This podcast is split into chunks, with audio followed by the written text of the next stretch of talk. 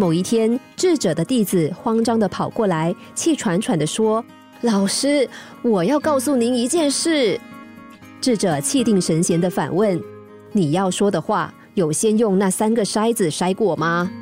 弟子摸不着头绪，问：“筛子？什么筛子？”智者说：“第一个筛子是建设，你要说的话很重要吗？有没有什么建设性？”弟子犹豫了，说。其实也还好。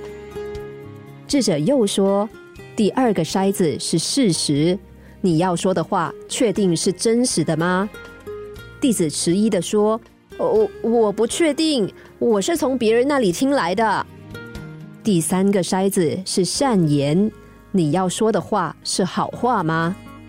弟子不好意思的抓抓头说：“哦，不，刚好相反。”智者微笑着说。既然如此，我相信你没有话要说了。建设、事实、善言，人人都会说话，人人都听过说话的艺术，但却很少有人留意，有时候不说话是更高明的艺术。曾经有对结婚六十多年、几乎不曾吵架的老夫妻谈起他们沟通的秘诀，他们说。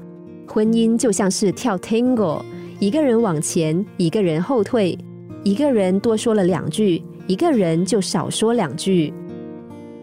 这句话不仅是适用于婚姻，更是适用于所有的人际关系。